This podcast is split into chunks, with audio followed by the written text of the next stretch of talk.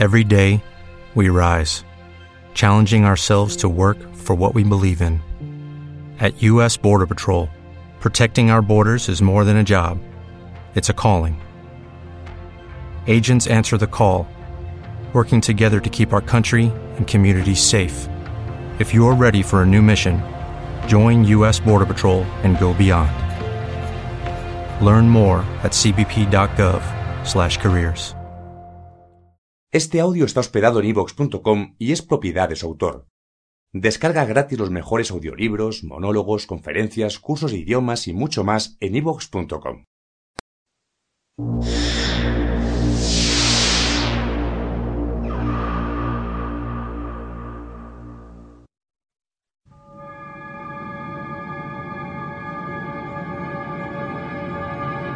back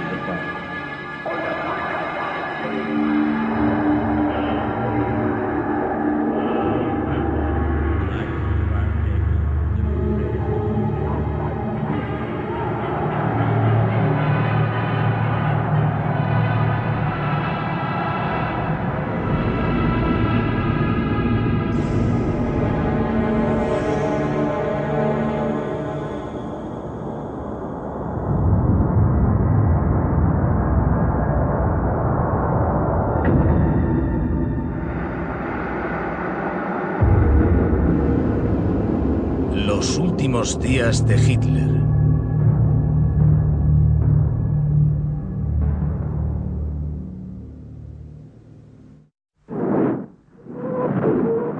Berlín, 1945. En algún lugar, entre las ruinas de la última y la más impresionante de las ciudadelas del Reich, Adolf Hitler contempla la destrucción de todas sus esperanzas y sus sueños.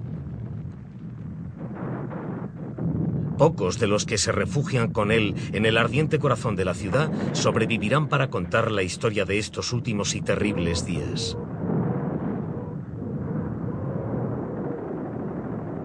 Cuando se liquiden los últimos focos de resistencia y el humo y el olor a muerte desaparezcan de la destrozada capital, todo lo que quedará del oscuro y vengativo espíritu de Adolf Hitler será un documento con su nombre que reafirmará su mensaje de odio y aniquilación.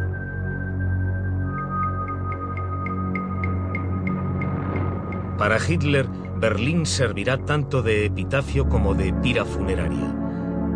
No quedará ni rastro de él y el modo y las circunstancias de su muerte nunca se aclararán totalmente. Para los historiadores, los últimos días de Adolf Hitler, Führer de Alemania, serán tan misteriosos y controvertidos como cualquier otro aspecto de su vida y de su trabajo. ¿Cómo llegó a su fin Hitler exactamente? ¿Murió luchando al frente de sus tropas como el almirante Donitz le anunciaría al asombrado mundo? ¿O se suicidaría envenenándose como dirían más tarde los rusos? ¿Qué fue de sus restos mortales?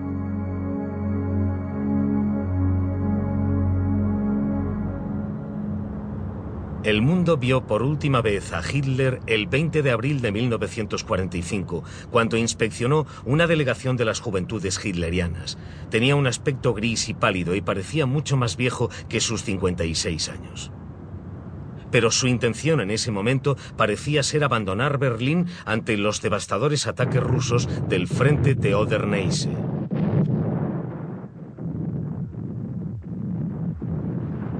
Aún así, dos días más tarde, cuando las primeras unidades rusas empezaron a penetrar en los barrios de las afueras, Hitler decidió quedarse en su capital para dirigir personalmente su línea defensiva y para compartir su destino al precio que fuese. ¿Qué razonamiento había tras esta fatídica decisión? ¿Creía quizás Hitler que quedándose en Berlín podría dar ejemplo a sus generales y reunir a sus lánguidos ejércitos?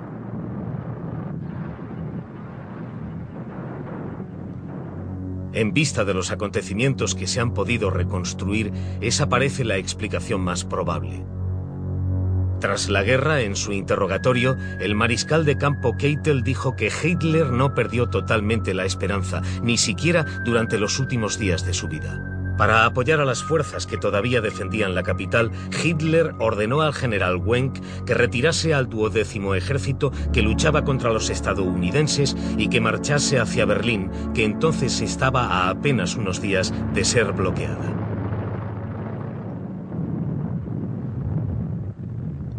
Retrospectivamente queda claro que cualquier intento de defender Berlín estaba condenado al fracaso. El duodécimo ejército estaba falto de combustible, munición y suministros. A cada lado de Berlín, las imparables fuerzas rusas se acercaban inexorablemente. El 24 de abril, un cuerpo panzer entero que luchaba a las puertas de Berlín simplemente desapareció.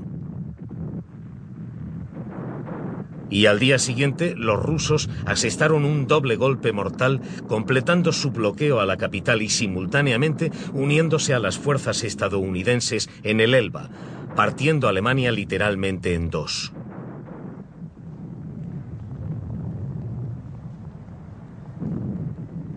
Si la defensa del este flaqueaba, la del oeste se había venido abajo completamente. En el Ruhr, los restos de los ejércitos del Rin del mariscal de campo Model estaban rodeados y cautivos. El mismo Model se suicidaría para no enfrentarse a la indignidad de la rendición. ¿Hasta qué punto se vio influida la decisión final de Hitler por la muerte de Model? Es cierto que Model era uno de los mariscales de campo favoritos de Hitler y ejemplificaba muchas de las cualidades que Hitler exigía en sus oficiales. Pero aún más importante, Hitler creía ser la personificación de estas cualidades. Durante la Primera Guerra Mundial le habían condecorado al valor en el campo de batalla y nunca se cansaba de recordarles a sus generales que había recibido esa distinción. Para Hitler, la valentía y la determinación eran los requisitos esenciales para la victoria, y los años de guerra solo habían servido para fortalecer esa convicción. Cuando los rusos contraatacaron en las afueras de Moscú en diciembre de 1941, Hitler desautorizó a sus generales y exigió que se aguantase el frente a cualquier precio. En invierno del año siguiente, cuando el sexto ejército del general Paulus quedó atrapado en Stalingrado, Hitler se negó a sancionar una fuga y exigió a Paulus que aguantara en su posición hasta que su ejército fuese relevado o destruido.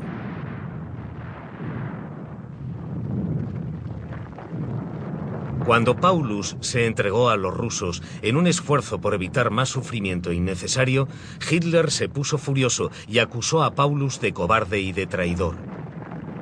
En 1945 es probable que Hitler reconociera al fin que él también había llegado a su Stalingrado y preferiría seguir el ejemplo de Model en lugar del ejemplo del despreciado Paulus.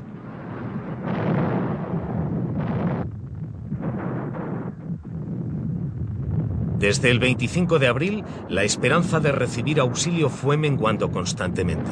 Con Berlín rodeado, los rusos podían concentrarse en abrirse paso a través de los barrios de la periferia hacia el centro.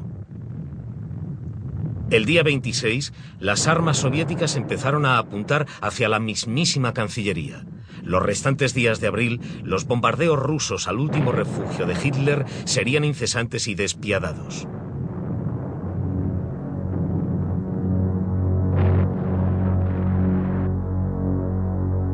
El día 29, Hitler inauguró el último acto de la obra. Se casó con Eva Braun, su amante durante 14 años. Tras una breve ceremonia, dictó su última voluntad y testamento. En ese extraño documento, Hitler negaba toda responsabilidad en la guerra. La guerra, declaraba, se la había impuesto su viejo enemigo, el judaísmo internacional. Tampoco su fracaso era responsabilidad suya. El ejército le había traicionado y el pueblo alemán, en la última prueba, se había mostrado indigno de su liderazgo. Denunciaba amargamente a sus enemigos, reafirmaba su determinación de morir en Berlín y en un último gesto de hostilidad nombraba al almirante Donitz su sucesor.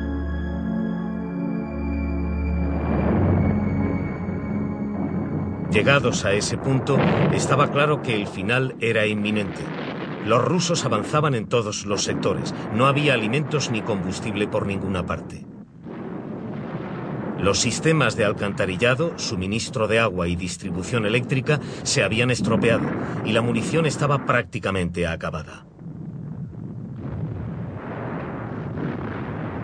Pronto los rusos lucharían en la mismísima Cancillería.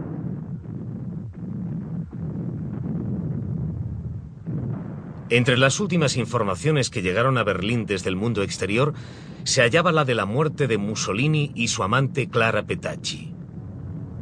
Capturados y asesinados por partisanos italianos, sus cuerpos habían sido colgados y mutilados en la plaza de Milán. Era una macabra advertencia para Hitler sobre el destino de los tiranos caídos. El 30 de abril, Adolf Hitler y su joven esposa se suicidaron. Este hecho está más allá de toda discusión. Entre los pocos testigos supervivientes estaba Erich Kamka, chofer de Hitler durante años, que testificó que Hitler se había disparado con un pesado revólver y que Eva Braun había tomado cianuro. El testimonio de Kamka fue confirmado independientemente por otro testigo, Arthur Axmann, líder de las juventudes hitlerianas.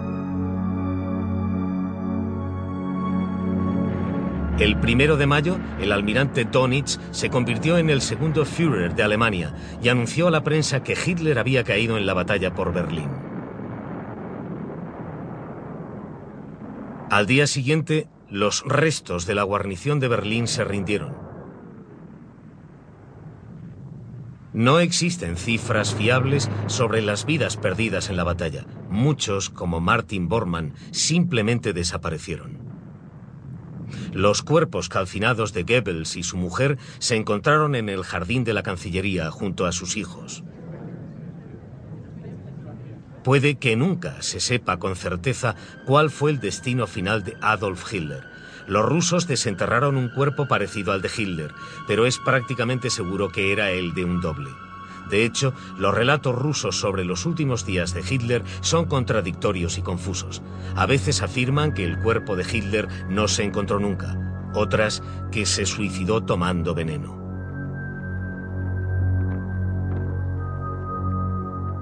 Y los restos mortales de Hitler. Eric Kamka declaró haber visto los cuerpos de Hitler y Eva quemados con gasolina en el jardín de la Cancillería. El relato de Kamka fue confirmado posteriormente por Heinz Ling, que había llevado el cuerpo de Hitler hasta el jardín.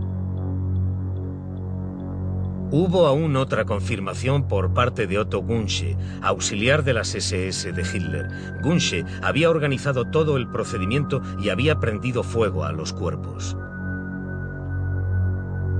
Harry Mengahausen daría detalles aún más morbosos al declarar que había enterrado los restos calcinados de Hitler y su mujer en el cráter causado por un obús en el jardín de la Cancillería.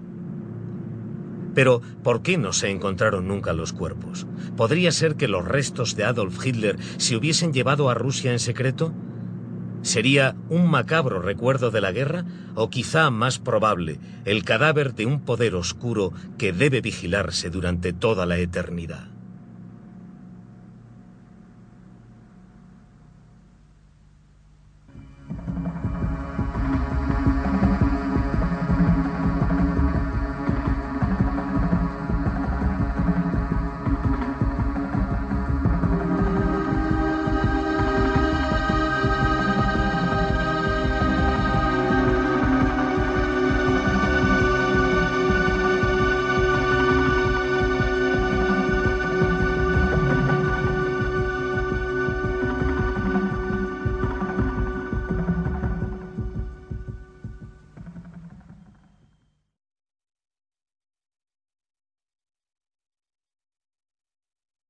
¿No se merece tu familia lo mejor? Entonces, ¿por qué no los mejores huevos? Ahora, Egglands Best están disponibles en deliciosas opciones. Huevos clásicos, de gallina libre de jaula y orgánicos de Egglands, que ofrecen un sabor más delicioso y fresco de granja que le encantará a tu familia. En comparación con los huevos ordinarios, Egglands Best contiene la mejor nutrición como 6 veces más vitamina D, 10 veces más vitamina E y el doble de omega 3 y B12. Solo Egglands Best. Mejor sabor, mejor nutrición, mejores huevos. Visita egglandsbest.com para más información.